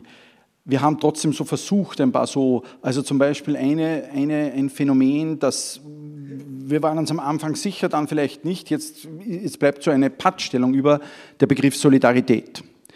Wir haben definiert plötzlich Gruppen, die mehr Hilfe brauchen als andere, die besser geschützt sein müssen als andere. Und wir waren uns einig. Und trotzdem, mit jedem Tag, der diese Pandemie vorangeschritten ist, war die Spaltung dann wieder da, weil nun einmal das alle anders getroffen hat oder alle verschiedene Auswirkungen. Hier plötzlich gab es die, die, die, die wirtschaftlich stark betroffen sind versus die, die wirtschaftlich nicht stark betroffen sind. Es gab die, die von diesem bildungsneuen System stärker betroffen waren, weil sie Kinder im Homeschooling-Alter haben als andere. Es gab Firmen, denen es, die sehr gut durchgekommen sind, Firmen, die nicht. Es gibt die Geimpften, die nicht Geimpften. Es gibt die Gedesse, nicht Gedesse. Es, es entsteht so eine, eine, eine, eine Spaltung wieder. Wäre denn nicht dieser Beginn dieser Pandemie, wo wir gesehen haben, was Solidarität eigentlich alles kann, nicht auch schon, schon mal so etwas gewesen, wo wir sagen, wir werden dieselbe Solidarität brauchen bei den anderen globalen Themen und könnte man da nicht irgendwas, äh, irgendwelche Mechanismen, was hat denn das, warum hat das funktioniert und warum ist das so schnell, das ist jetzt vielleicht nur mein persönlicher Eindruck, aber warum ist es so relativ schnell wieder weg gewesen? Ich glaube, dass es funktioniert hat, weil ziemlich viele Menschen ziemlich große Angst vor dem Gleichen hatten. Mhm. Also war man in einer Art Notgemeinschaft. Und das ist das, was zunächst mal sehr stark verbindet. Und wenn die Notgemeinschaft aufbricht, dann äh, man kann Solidarität äh, mit, mit zu vielen und zu großen Gruppen nicht dauerhaft erzwingen. Das wird nicht funktionieren. Mhm. Wenn wir beim Klimawandel die Notgemeinschaft, in der wir uns auf dieser Erde befinden, wenn wir die äh, ernsthaft begreifen und auch begreifen, dass es genauso ein dringliches Thema ist und dass es menschheitsgeschichtlich sehr, sehr viel bedeutender ist als Corona, dann wäre ja schon eine Menge damit gewonnen. Mhm. Aber ich kann natürlich nicht erwarten, dass Menschen dauerhaft in einem unüberschaubaren Rahmen solidarisch sind. Also dafür sind wir als, als äh, biologisch argumentiert, als Hordenwesen, die in Verbänden von, von einigen Dutzenden äh, äh, über Jahrmillionen existiert haben und deren ganze Ethik und Moral immer auf Kleingruppen und Kleinverbände ausgerichtet sind. Wir sind nicht auf eine globale Moral hin ausgerichtet. Unser innerer Kompass funktioniert nicht. Wir brauchen für unser moralisches Verhältnis direktes und sichtbares Feedback, an dem wir uns orientieren. Und das haben wir im globalen Maßstab nicht. Das heißt also, unsere, wir müssen alles mit der Vernunft kompensieren, was wir nicht fühlen. Und das macht globale Probleme wie den Hunger in der Welt und, und auch, auch, die, auch, die, globale Klimadimension. Ja, das macht es so schwierig. Und äh, wir sind da sehr viel weiter, als wir zu jeder Zeit in der Menschheitsgeschichte waren. Aber wir müssen noch ein ganzes Stück weiterkommen. weiterkommen. Eine Rolle gab es, die mir persönlich unglaublich viel Freude gemacht hat in dieser Pandemie, wenn auch ich kein Arzt, kein Virologe, kein Epidemiologe bin, aber das Hören auf die Wissenschaft war doch etwas, was sozusagen sich besonders dargestellt hat in der Pandemie. Ich glaube sogar eigentlich noch bis jetzt, zumindest also in vielen Ländern ist das so. Das ist beim Klimawandel vergleichbar nicht so und hat nicht so stattgefunden und bei anderen Themen auch nicht. Ist es auch nichts anderes als das, wenn es wirklich um die Wurst geht, wenn es wirklich so akut, aktuell, so bedrohlich ist, dass dann plötzlich man sagt, so jetzt sollen die mal was sagen? Ich glaube, es gibt einen ganz konkreten Grund für. Also es war auch das Erste, was mir auffiel. Auf einmal werden wissenschaftliche Experten ernst genommen. Vorher war das so, wenn es um den Klimawandel ging, dann hat man das, was die Kommissionen, Deutschland, Kohleausstieg und so weiter gemacht sagen wir mal, freundlich ausgedrückt als Empfehlungen wahrgenommen. Mhm. Ja? Aber nicht als etwas, was man unmittelbar und direkt umsetzen ja. müsste. So, und das war jetzt hier, obwohl die wissenschaftliche Lage hier viel, viel unübersichtlicher war ja, und man viel, viel weniger wusste, hat man in seiner Not darauf gehört. So, das eine war diese akute Not, die tagtägliche Not. Der zweite Grund war, bei Corona wusste man, das kommt und geht wieder. Man hatte gedacht, nach zwei, drei Monaten ist das zu Ende. Habe ich auch gedacht am Anfang. Ja, man kann ja mal zwei, drei Monate wirtschaftliche Einschränkungen in Kauf nehmen. Das ändert ja nichts. Es bedroht ja kein Geschäftsmodell, hat man damals gedacht. Und im Prinzip auch kein Modell. Es hat Einzelne getötet, aber auch nicht so viele. Das ging ja noch, ja? obwohl es für viele schwer war. Beim Klimawandel geht es um Geschäftsbereiche, wo wir sagen, die können es, darf es dauerhaft nicht geben. Das ist ja eine viel größere Einschränkung. Und da sagt man dann schon lieber, ja, wir haben die Empfehlung gehört, aber jetzt müssen wir mal überlegen, wie wir das umsetzen. Das ist natürlich ein Unterschied. Ne? Vom Klimawandel aus müsste man sagen, billig Kreuzfahrten geht gar nicht. So, dann weiß ich aber, ich meine, ich kenne ja die handelnden Akteure persönlich auch meistens ganz gut. Ich meine, es ist doch klar, was dann passiert. Es gibt zwei deutsche Werften, die bauen die Hälfte aller Kreuzfahrtschiffe in der Welt. Ja, für die ist das natürlich ein totales Problem. Und die sagen ja so und so viele tausend Leute, die wir da in kürzester Zeit entlassen müssen und so. Und mit, mit Entlassungen kann man Politik bedrohen. Das ist natürlich ein großes Problem. Solange unsere Politik durch Arbeitslosigkeit fundamental bedrohbar ist, ist es sehr schwierig, in manchen Bereichen die Weichen anders zu stellen. Es ist ja auch richtig, wie bei der Digitalisierung. Ja, die ökologische Revolution schafft unfassbar viel neue Arbeit. Sie schafft unfassbar viel neue Geschäftsmodelle, aber nicht für die gleichen Leute. Da haben wir wieder genau dasselbe Problem. Ja, das heißt also, die, die, die Geschäftsmodelle haben, die eigentlich für die Zukunft nicht mehr gehen, siehe dieses ewige Festhalten an der Kohle, was wir gemacht haben, viel, viel zu lange. Ja weil für da jetzt kein Problem und weil die Lobby natürlich auch entsprechend stark war. Das heißt, hier legt man sich mit mächtigen Lobbys an, die dauerhaft so ohnehin verlieren werden, die aber noch über Gebühr lange quasi gehätschelt werden auf Kosten von Zukunftsentscheidungen, wo auch wahnsinnig viel Arbeit entstehen kann, wo man aber auch rechtzeitig sich vom Alten trennen muss. Und das ist für Politik, die mit dem Alten normalerweise immer verzahnt und verflochten ist, ausgesprochen schwierig, einen solchen Weg zu gehen. Die Abschlussfragen sind zwei bei diesem Dialog, traditionell, weil ein Instrument, das wir bei Academia Superior haben, sind äh, die Surprise Factors, also Überraschungen ist die erste Frage immer die, gab es etwas, was in naher Vergangenheit, wo Sie sagen, damit habe ich nicht gerechnet, das hat mich wirklich überrascht, dass das so gekommen ist und nicht anders? Also auf, auf, der politischen Ebene würde ich sagen, das spektakulärste der letzten zehn Jahre war der Atomausstieg in Deutschland. Der war unvorstellbar noch. Also vor Fukushima hätte niemand damit rechnen können. Da lagen die Papiere unterschriftsreif auf dem Tisch. Äh, die Angela Merkel schon abgenickt hatte, die Laufzeit der Kernkraftwerke noch um weitere Jahre zu verlängern, nachdem die sowieso mal auf 25 zusätzliche Jahre verlängert worden waren. Und plötzlich kommt der radikale Ausstieg. Das war, glaube ich, die politische Entscheidung, die mich am meisten verblüfft hat. Und die zweite Frage ist, kommt etwas, von dem wir noch nicht wissen, was uns überraschen wird, was Sie uns da... also wo Sie sagen, passt auf da in Linz, ja, Vorsicht, da kommt was. Das ist eine super vergiftete Frage, die Sie sich da zum Abschluss aufgehoben haben. Aber ich würde mal sagen, die größte Überraschung wird wahrscheinlich sein, dass das bedingungslose Grundeinkommen von den Konservativen eingeführt wird. Mm.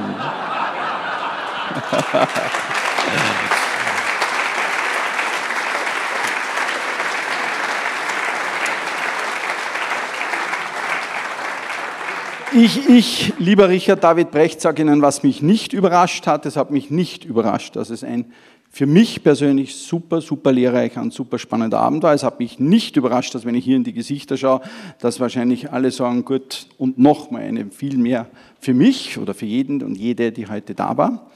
Von ganzem Herzen wünsche ich mir, dass Sie denken, aber dass Sie es am Anfang im stillen Kämmerlein tun und dann darüber reden und schreiben, sodass wir es mitkriegen. Das heißt, von ganzem Herzen freuen wir uns schon auf das neue Buch, sagen herzlichen Dank und hoffentlich viele Gedanken von Richard David Brecht, über die wir noch diskutieren können. Ja, Dankeschön. Ich, ich bedanke mich ganz herzlich bei Ihnen. Ich meine, es kommt das ein oder andere Mal in meinem Leben vor, dass ich einen anregenden Gesprächspartner habe, aber einen so anregenden sehr selten.